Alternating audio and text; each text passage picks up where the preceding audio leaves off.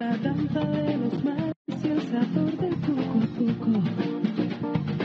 Sigo el camino.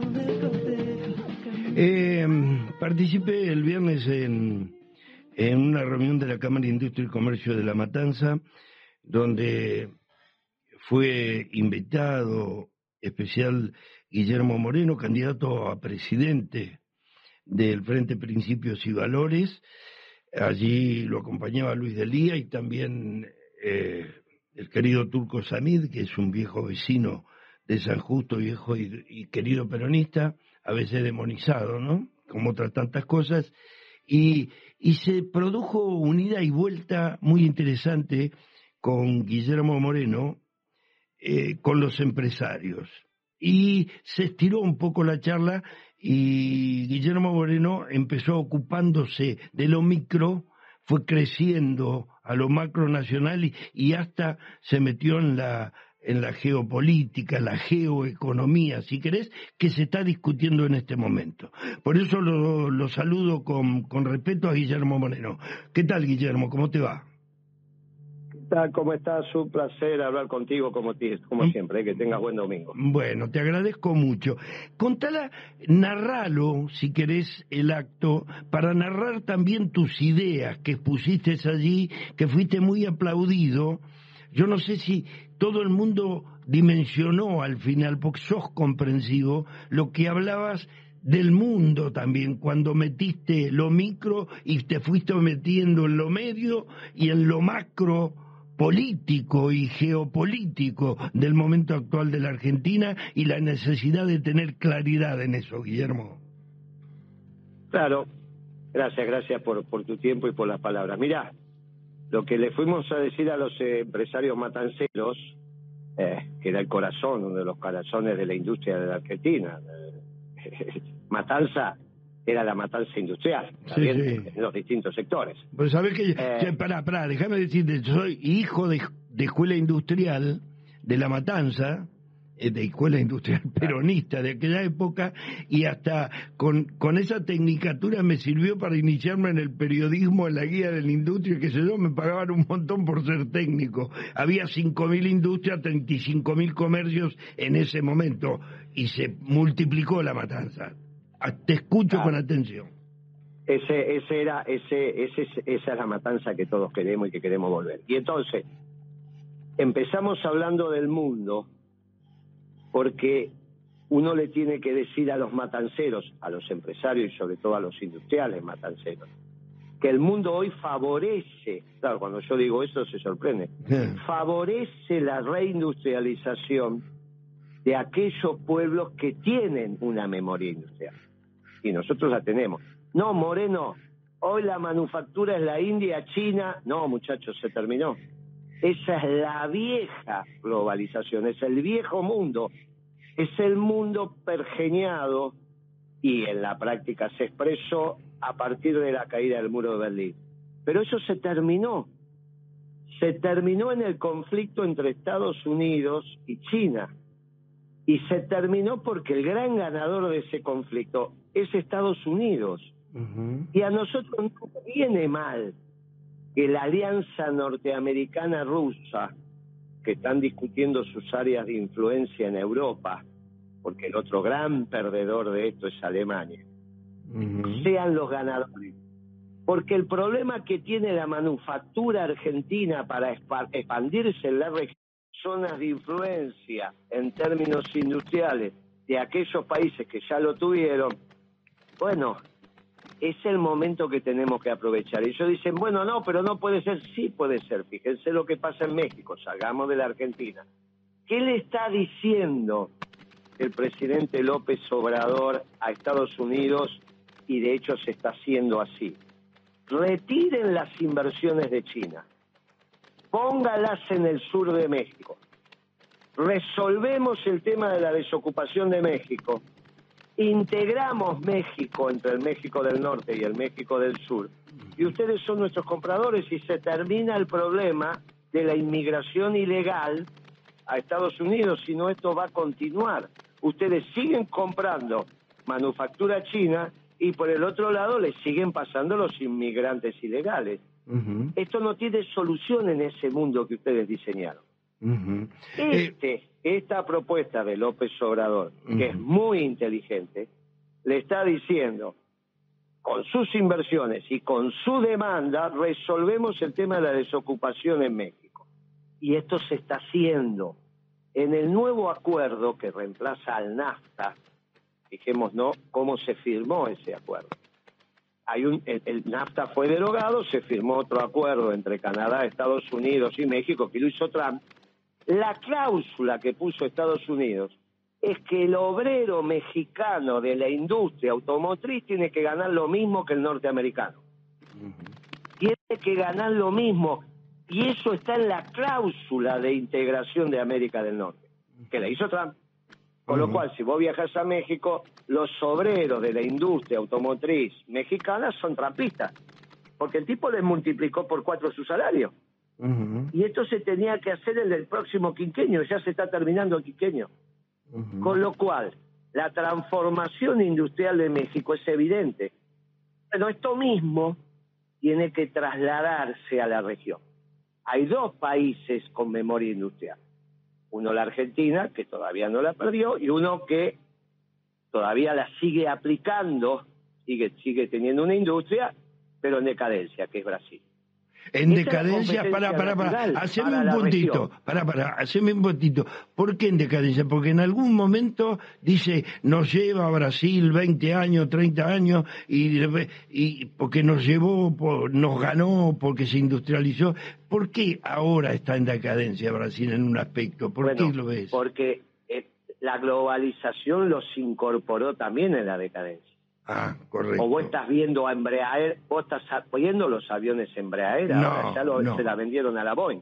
Claro. Bueno, Claro, bueno, claro, eh, claro. eh, Bra- Brasil está siguiendo el derrotero de la Argentina. Primero arrancó Argentina. Fue la primera que entró en decadencia industrial, mientras Brasil todavía seguía. Y ahora entró en, en- en Brasil. Cuando vos mirás lo que están exportando los brasileros, es muy parecido a los argentinos. Ajá. Es pollo, es carne, maíz, es soja. Han comprado No, cosas. Eh, Guillermo, han, han comprado algunas industrias en Argentina. Sí, pero no son frigoríficos, sí, frigoríficos. Han desarrollado algo No, de ayer estuve, ayer estuve casualmente con una industria de, del acrílico que era muy importante. Su, su dueño. Bueno, petroquímica. ah, petroquímica. petroquímica. ya- ah, correcto. Sí. En eso sí. Sí, petroquímica. Sí. Sí. Por eso, en el tema petroquímico se han vendido, pero es para abastecer local. es Ah, para abastecer local. O sea, la correcto, región. Es para abastecer en la región. Sí. No, mira, eh, lo, que te- lo que tenemos que ver con esquemas de lo que uno llama la reindustrialización de la Argentina, que no solo es capital, sino es mano de obra especializada, la Argentina tiene ventaja. Mm, Eh, porque A ver. todavía tenemos mucho, eh, todavía somos superiores a pesar de nuestra decadencia en el sistema educativo. ¿Está bien? Correcto. Pero bueno, eh, hoy eh, lo importante de esto es que el mundo prohija hoy la posibilidad de que la Argentina se reindu- reindustrialice. Entonces, ¿qué es lo que pasó en Matanza? Es el primer candidato a presidente que les dice, ustedes van a ser objeto de nuestra política industrial de la Matanza.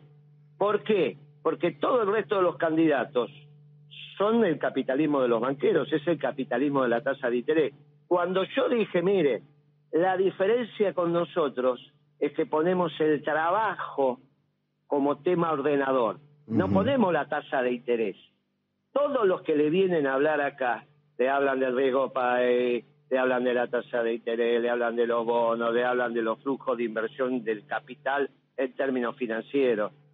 El que habla del trabajo con callo en las manos y no vestido de con mocasines, sino con zapatos abotinados, porque si no los dejas en el barro y no podés subir las escaleras, vos te imaginas que no podés subir las escaleras de una obra con, con mocasines, ¿no? Bueno, los muchachos esto lo saben. Y ahí se empezó a producir la empatía. No es un problema de que uno tiene un discurso, lo que aconteció en la racionalidad de la presentación, que dice, mira, el mundo nos es favorable. Por Sí. primera vez le es favorable a la idea peronista de la construcción de la economía. Lamentablemente la política no nos es favorable. Claro. Y Por ahí eso, nosotros estamos viniendo de abajo. por eso, por eso uno ve, es decir, ese discurso eh, tuyo que llamó mucho la atención y que impactó es nuestra oportunidad. Eh, eh, caló hondo, pero no se comprendió al principio, porque hay en la sociedad han generalizado este, una bajoneada brutal, que yo al comienzo del programa dije en una reflexión, yo no sé, hablan de izquierdas y de derechas este, los candidatos y los medios, pero la gente no está hablando de izquierdas y de derechas, está hablando de falta de trabajo, de algo de inseguridad, de, de sueldo, de salario, de izquierdas y de derechas no habla, y no hay un discurso como el de Guillermo Moreno que le diga, señores, es una oportunidad, dejémonos de joder, es nuestra oportunidad. ¿Por qué no se dice eso en campaña? Digo, profesionales de la política, ¿no? Bueno, porque el discurso que caló en términos económicos es el de Melconian. Y ahí vuelven a equivocarse, en este caso con mucho cariño lo digo lo de la Fundación Mediterránea, que básicamente son empresas industriales. Pero que sean grandes empresas industriales no significa que tengan claridad de concepción y de comprensión de la calidad. Que vos seas el número uno en, producción de acero, de aluminio, no significa, estoy hablando de roca o de Marane, no significa que tengas una comprensión en términos geopolíticos y del desarrollo nacional. Vos sos experto en hacer acero y, gracias que lo tenemos y estamos muy agradecidos de tener la posibilidad de producir acero o aluminio. Ahora, le toca a la política hacer la comprensión general, articular las partes. Y uno le dice, mire, no solo el peronismo articula el capital y el trabajo, también tiene que articular lo grande y lo pequeño. Cuando yo dije en la matanza, Arcor, Arcor está en un proceso de comprender que si los kioscos argentinos no ganan plata, ellos no van a ganar plata porque se terminó ese mundo donde ellos podían venderle caramelo a todo el mundo. Se terminó. No te van a dejar, porque la manera de ganarle a China es quitarle los mercados. Y una vez que vos le quitaste los mercados de exportación, se terminó la China de importación, porque ¿de dónde va a sacar los dólares? Eh, te, queda un ratito de tiempo? Guillermo, estoy sobre el informativo y me retan. ¿Te queda un poquito? ¿Ves? Ahí está el pito. ¿Te queda un poquito de tiempo? Bueno, aguantame, aguantame un poquito. Estoy hablando con Guillermo Moreno, candidato a presidente, y sobre un discurso, eh, Julián Jiménez, que es el que va a ser este, el informativo en este momento en Radio del Plata, eh, escuchaba con atención también a Moreno en hablar de que tiene una gran oportunidad la Argentina. Y vos decís, pero ¿cómo puede ser eh, eh, él nombró a Melconian, ¿no? Yo digo, ¿cómo? Que son los empresarios, son estúpidos, que le pagan 10 mil dólares por una charla a Melconian y no escuchan a Moreno, no lo llevan aunque sea para que hable Moreno, que no les cobra nada, al contrario, le regala inteligencia. Bueno, Julián me miraba, y yo vos sabés que pienso así porque soy viejo, Julián. ¿Me entendés? Bueno, Julián Jiménez va a ser ahora Radio Noticias del Plata. Sigo después con Guillermo Moreno. Argentina. Ahora seguimos con Guillermo Moreno, que es candidato a presidente por valores y principios y, y sobre todo la pregunta que hago es esta, ¿cómo le pagan tanta plata a los empresarios que saben que Guillermo Moreno les dice la verdad, le pagan 10 mil dólares para dar una charla a Melconian, que los tienen grupidos. ¿Por, qué, Guillermo, este, no se puede eh, dar un debate cierto sobre eso en la Argentina? Mira, porque hay una construcción del conocimiento que tiene mucha influencia la calificación del saber o no saber, y eso te lo hacen los bancos. Quizás se entienda mejor con la moda o con la ropa. ¿Cómo te tenés que vestir? ¿Cómo combinás las medias con los zapatos y el pantalón, la corbata con la camisa, el saco? Bueno, hay alguien que dice, muchacho, esto se, se emprolija así. Y vos la tenés que seguir, porque si vos te, no lo combinás, decís, este no sabe nada, un desastre. Bueno, en economía pasa lo mismo. ¿Y quiénes generan ese saber y el que califica? Los diarios económicos. O los suplementos económicos de los diarios. O los periodistas económicos. Y todos esos están en el mismo microclima que a su vez culmina con cómo se enseña economía en la universidad. Se enseña economía en la universidad también desde la visión financiera. Vos agarrás, yo te lo digo, lo padezco en mi consultora. Mi consultora tiene esas cosas muy especiales. Yo tengo un mayoreo de ferretería y a su vez hago consultoría para la muchachada que tiene callo en las manos, digamos, para los empresarios que hacen la economía en bienes y servicios, no la financiera.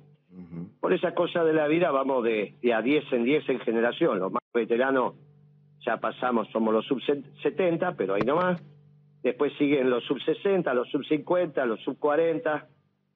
Y bueno, cuando voy a agarrar los pibes sub 30, pero sub 40 también, tienen que reconfigurar su cabeza, porque vienen solamente con el conocimiento de la enseñanza financiera.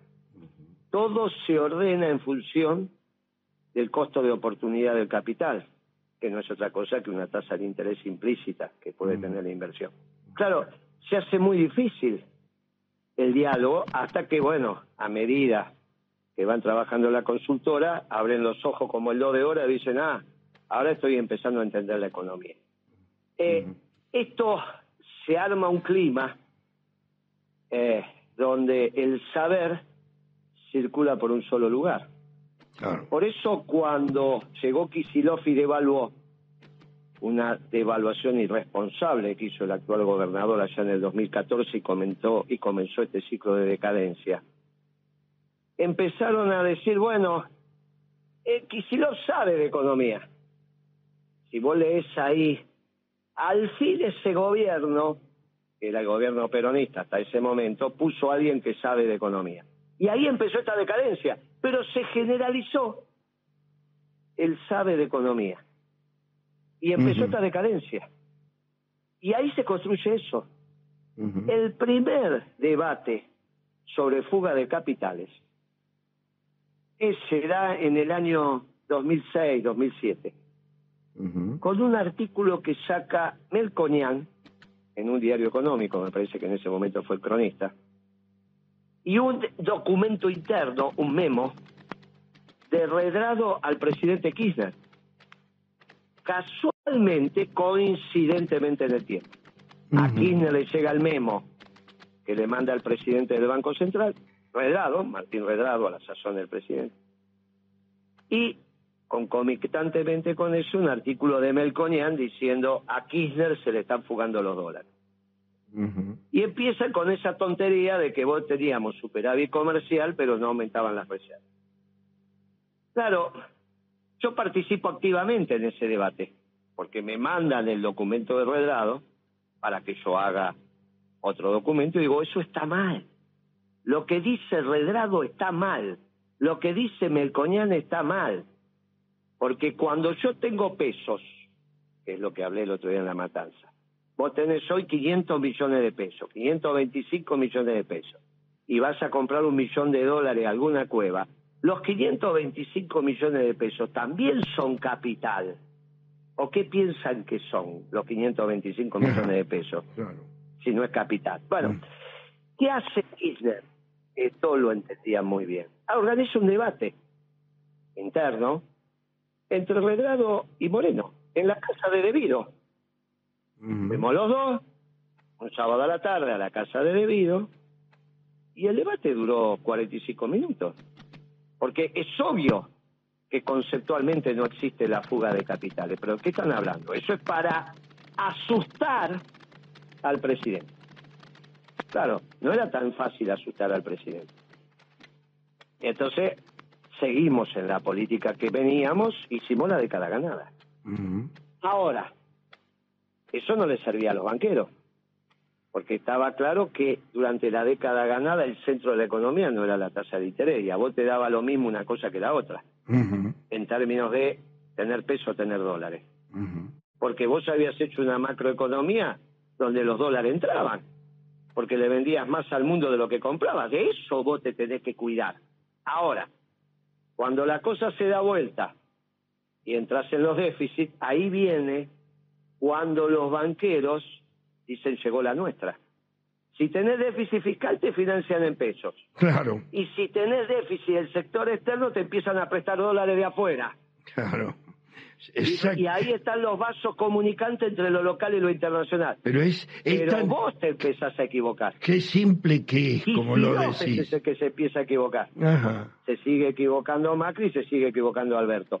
Porque si algo quieren ellos es que vos puedas en algún momento de tu vida vivir solo de estar endeudándote. Después, Claro. claro, se horrorizan cuando no podés pagar.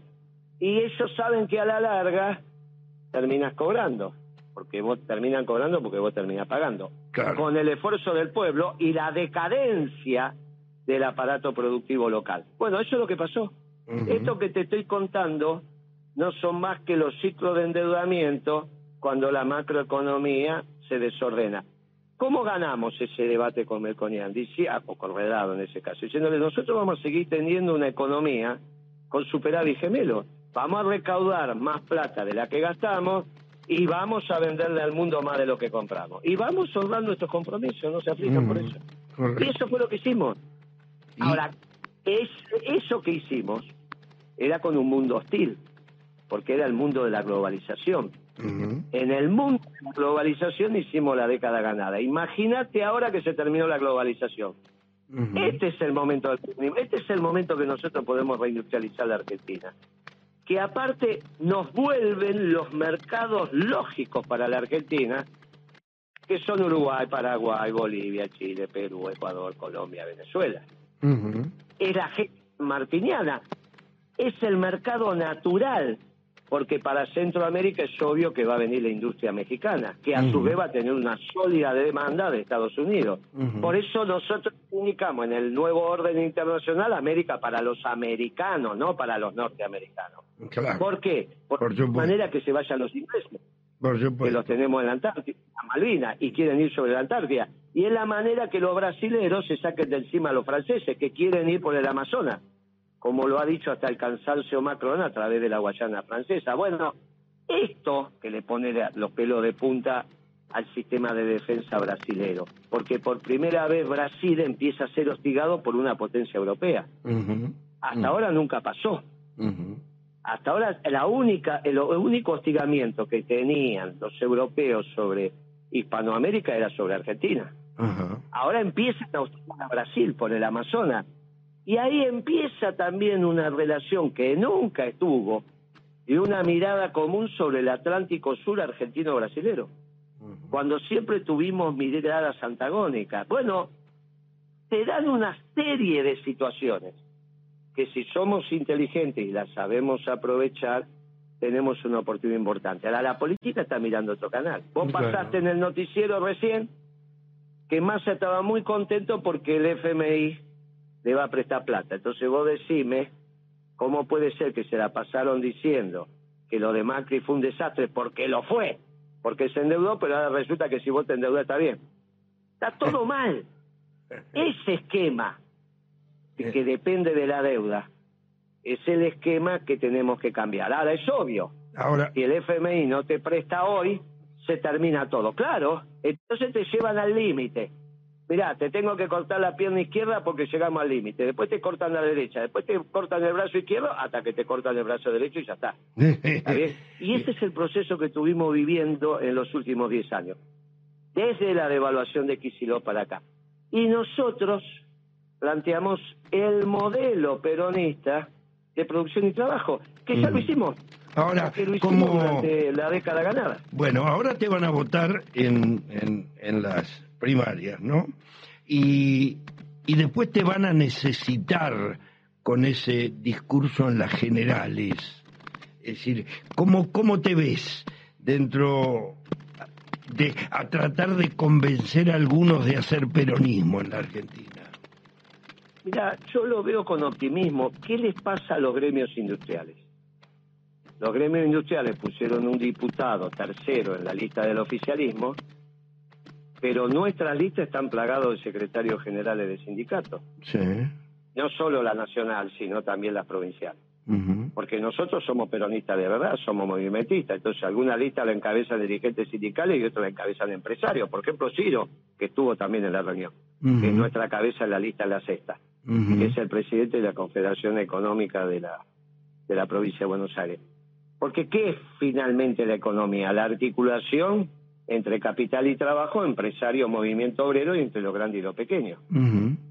No es la magia que vos puedas poner en el Ministerio de Economía, es que los actores que hacen la economía todos los días la hagan propia. Que los actores que hacen la economía todos los días, que son los que te acabo de mencionar, la hagan propia. Ahí vos tenés un modelo de desarrollo. Ujú. Porque sobre todo en el sistema democrático, donde vos consensuás, conducís, no imponés. Porque cuando vos imponés te dura muy poquito. Entonces, entonces, que es lo que le pasa a Patricia Bullrich, que entonces, yo me veo con mucho optimismo, porque si el año que viene tienen que expresarse la fuerza de la producción y el trabajo en el Congreso, va a ser a través de principios de valor. Pero sobre todo estamos dando el debate de las ideas. Y ese debate de las ideas, vos imaginate que en el oficialismo, ¿quién podría decir que lo que decimos está mal? Porque Claro. cuando los pibes de la cámpora los que fuera escuchan, están hablando de lo que hicimos y en el momento que fuimos exitosos, no de esta década perdida. Por supuesto. Porque el problema de la Argentina no es manejar el PAMI o el ANSES porque manejás una caja y sos un capo porque quedaste a cargo del ANSES y que eso es la bolsa de trabajo. Estamos hablando de la Argentina Sí. como construcción colectiva y una patria que cobije a sus hijos. Y para que cobije a sus hijos sin industria no lo podés hacer. Y ellos escuchan atentamente este mensaje. Sí, sí, claro. Este debate es el que estamos dando. Vos me decís cómo te ves. Te ves bárbaramente. ¿Y cómo te ves para el balotaje? Bueno, ¿cuál es la, la decisión que nosotros vamos a tomar? Y ese es un mensaje al actual oficialismo. Nunca vamos a votar antiperonismo. Nunca. Así que tengan cuidado cómo trabajan. Está claro que todo aquel que llegue al balotaje y tenga un mensaje antiperonista, nosotros no lo vamos a votar. Ujú. Y acá hay antiperonismo también en el oficialismo, ¿eh? También en el oficialismo hay antiperonismo. Pues bueno, vas a pensar que Santoro, Santoro fue el pibe que pusieron para jefe de gobierno de la ciudad de Buenos Aires. Gran antiperonista, como Moró, como Alfonsín. No se pudo construir la fórmula Perón-Balbín porque se opuso a Alfonsín, que era el ala bien gorila de los radicales, no Balbín. Ujú. Y esta es la verdad histórica y vos lo sabés. Sí, sí. Tanto como yo. Ahora me vienen, ahora resulta que estos viejos, algunos viejos alfonsinistas, dicen que son progresistas y están en el oficialismo. Guarda, muchachos del oficialismo, que esos son bien antiperonistas, ¿eh? Y ahí tenés todos los tuits que mandaba Santoro en la época ganada. O lo tenés a Kicillof siendo el gran opositor a la década ganada, ¿eh? No es que este Kicillof oficialista fue siempre así, ¿eh? Ahí tenés la experiencia de Sabatera, Qué lindo. haciendo una lista para que pierda Kirchner en la elección del 2009. Sí, sí. O sea, que pierda el peronismo. Ah, bueno, cuidado con las conductas antiperonistas, porque Massa no es el farol de, y el, el faro del peronismo, ¿eh? No es un muchacho que tiene claro esto, ¿eh? Es un muchacho audaz, está todo bien, pero no es que está formado doctrinariamente. No es el custodio de la doctrina, Massa, ¿eh? Por lo tanto, cuidado con las conductas antiperonistas. Esto es solo lo que estoy diciendo. Nosotros vamos a hacer un ban- un gran bloque mientras ellos tengan la oportunidad de tener ministro y candidato, que fue una gran irresponsabilidad. Porque si esa oportunidad se termina porque se quedan sin ministro, también se van a quedar sin candidato. Y ahí lo único que quedamos, quedamos los que quedamos. ¿eh? ¿A cuánto estás de que renuncie Massa? ¿A cuánto estás? No tengo la No, está menor bien, idea. va a anunciar hoy unas medidas. Y después, ¿cómo sigue? ¿A Ujú. cuánto tiene que llegar el dólar para que él diga no doy más? Hoy Clarín le puso el candidato, el ministro candidato está en jaque. No es que lo puso cualquier diario, ¿eh? Ajá, pa. Y la Nación dice algo parecido. Ah, es pa. porque la, la realidad es la realidad. Y ellos, yo les aconsejo humildemente que aprovechen que el fondo les va a dar un waiver por los datos de marzo. Porque lo que te está aprobando el fondo son los datos de marzo. Ya todo el mundo sabe que en junio no cumpliste lo que vos firmaste. Por eso pedían que te adelanten la plata. Entonces, aprovechen este waiver, este perdón que van a recibir para preparar el esquema de salida, antes que esto se transforme en desbande, ¿eh? Porque siempre si vos la retirada ordenada es mucho mejor que un desbande, porque el que sufre es el pueblo. Guillermo, te vamos a necesitar a discutir mucho, me parece, en lo que viene y en lo que va a venir, querido Guillermo Moreno. Te mando un abrazo. Gracias por tu tiempo, amigo. Gracias. Adiós, que vaya bien. Un placer hablar con vos como siempre los domingos. Adiós, querido. Muchas gracias. Guillermo Moreno, con nosotros Domingo Radio del Plata.